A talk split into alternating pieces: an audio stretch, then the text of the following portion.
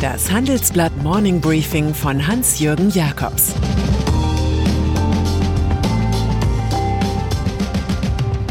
Guten Morgen allerseits. Heute ist Mittwoch, der 31. März, und das sind unsere Themen. Immer Ärger mit AstraZeneca. Osterfreuden an der Börse.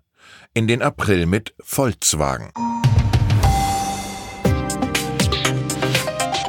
Hallo zusammen, mein Name ist Mary von Handelsblatt Today. In unserem Podcast sprechen wir diese Woche über Aktien, genauer gesagt über inflationsresistente Aktien.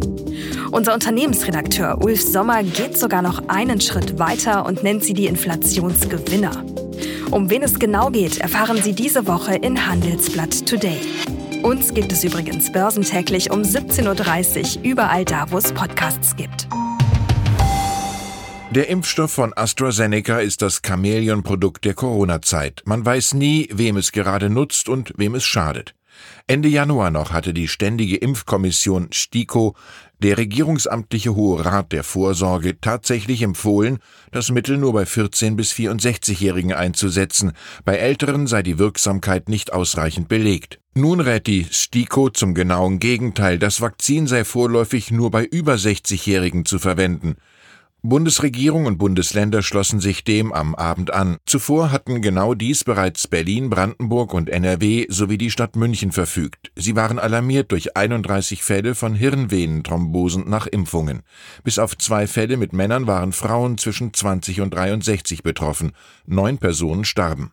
Die AstraZeneca-Entscheidung bedroht die gänzliche Öffnung von Schulen. Vor allem Lehrerinnen und Erzieherinnen sind betroffen und die Politik muss durch die aktuellen Probleme einen neuen Rückschlag hinnehmen. Das ständige Hin und Her bringt Bayerns Ministerpräsident Markus Söder zum Modell Mutprobe für die Bürger. Er habe insgesamt kein gutes Gefühl zu den Expertenmeinungen bei AstraZeneca. Man müsse irgendwann mit sehr viel Freiheit operieren und sagen, wer will und wer sich's traut, der soll auch die Möglichkeit hierfür haben. Gesundheitsminister Jens Spahn wiederum setzt auf Modell Vorbild. Er könne alle über 60-Jährige nur bitten, dieses Impfangebot anzunehmen. Impfen sei fast immer die bessere Entscheidung. Und Bundeskanzlerin Angela Merkel betont rund um das Impfen den Faktor Vertrauen. Vertrauen entsteht aus dem Wissen, dass jedem Verdacht, jedem Einzelfall nachgegangen wird, erklärte sie gestern Abend am späten Abend in einer Pressekonferenz. Die Linie der Bundesregierung ist nachzuvollziehen, nur beim Thema Vertrauen redet sie über etwas, das sie selbst immer weniger genießt. Nichts kann die Börsen in diesen Tagen erschüttern. Corona-Krise, Suez-Frachterkrise, Hedgefonds-Schieflage, Inflationsangst, die Gefahren für Wohl und Wohlstand, die Aktienmärkte sind in Rekordlaune. Gestern schaffte der deutsche Aktienindex erstmals die 15.000er Marke und endete mit einem Plus von 1,3 Prozent bei 15.009 Punkten. Von einer Osterruhe, mit der die Kanzlerin am liebsten das Land schließen möchte, ist an den Börsen nichts zu spüren. Im Gegenteil, hier gilt die Losung von der Osterrallye, denn statistisch lagen die Kurse vor und nach Feiertagen immer auf erhöhtem Niveau. Das lehrte schon Altmeister André Costolani und ließ für Anleger auch verlauten, wenn die Börse auf gute Nachrichten nicht mehr reagiert, herausgehen und wenn schlechte Nachrichten keine Wirkung mehr haben, hereingehen. Unsere Umfrage bei 15 Banken nach dem Stand des DAX zu Jahresende deutet auf anhaltenden Optimismus. Geschätzt werden im Schnitt 14.912 Punkte. The show must go on. Natürlich fragen jetzt auch Taxifahrer oder Kellner nach Börsentipps, ein Phänomen, das als Dienstmädchenhaus bekannt ist. Zu dieser Haus gehört aktuell die Gründung von börsennotierten Zweckgesellschaften, den SPACs, die dann mit geneigten Start-ups fusionieren. Flux, schon ist man mitten im Geschehen. Diesen Weg nimmt jetzt das Münchner Flugtaxi-Unternehmen Lilium, das mit 3,3 Milliarden Dollar bewertet wird und 830 Millionen frisches Kapital einnimmt. Für ihren Börsengang nutzen die Deutschen den Börsenmantel Quell, hinter dem der Ex-General Motors Manager Barry Engel steht. Im zweiten Quartal wird Lilium dann an der US-Börse Nasdaq notiert sein und 2024 eine Zulassung für den Geschäftsbetrieb haben. Wir wollen ein Produkt schaffen, das mittelfristig eine Alternative zum ICE bietet, auch beim Preis, sagt der CEO im Handelsblatt. Morgen ist der 1. April, der Tag der Narreteien, an dem man auf einen Aprilscherz hineinfällt. In diese Kategorie fallen auch Spekulationen, die zwei Tage vor dem Ulk-Event zirkulierten, wonach sich Volkswagen in den USA in Volkswagen umtaufen werde. Der Konzern selbst hatte eine solche Maßnahme, das K wird zum T, als öffentliches Bekenntnis für die Zukunftsinvestition in Elektromobilität ins Spiel gebracht. Tatsächlich geht es darum, den neuen ID4 für den Verkaufsstart ins Gerede zu bringen. Aber wie das so ist, was den einen pfiffig vorkommt, ist für andere nur ein Pfeifendeckel.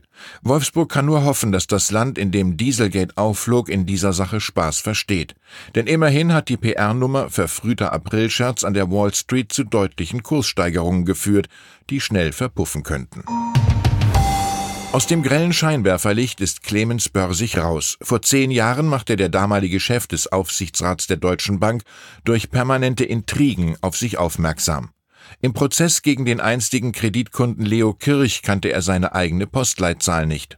Seit nunmehr 14 Jahren sitzt Börsig im Aufsichtsrat von Daimler, was auf der heutigen Hauptversammlung zum Problem wird. Als besonders problematisch empfindet Ingo Speich von Deka Investment das Wirken des 72-jährigen Ex-Deutschbankers, er sei alles andere als unabhängig. Zudem sorgt für Verdruss, dass in Zeiten radikalen Wandels der 78 Jahre alte Chefaufseher Manfred Bischoff seinen Posten an den 73-jährigen PS-Veteran Bernd Pischetsrieder übergibt. Das sei kein Zeichen des Neuaufbruchs im Stuttgarter Altherrengremium, wettert der Dachverband der kritischen Aktionäre in einem Gegenantrag. Und dann ist da noch der Republikaner Matt Gatz, ein treuer Anhänger Donald Trumps, der für den Staat Florida im US-Repräsentantenhaus sitzt.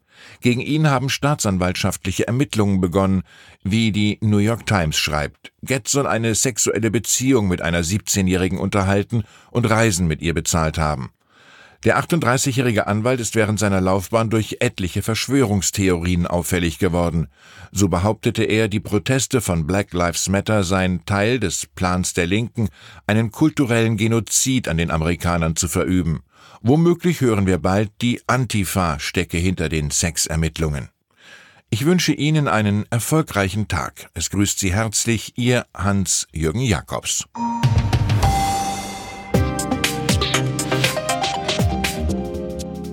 17.30 Uhr sprechen wir bei Handelsblatt Today über alle Themen, die die Finanzwelt bewegen. Ein Lebenswerk zu erhalten und seine Werte an künftige Generationen weiterzugeben, ist ein Herzenswunsch vieler Stifter. Entsprechend wichtig ist ein Partner, der weiß, wie man Stiftungsvermögen anlegt und die Sorgen und Hoffnungen, die Stifter bewegen, kennt. Dieses und andere Themen präsentiert von unserem Initiativpartner, der Hypo Vereinsbank Private Banking.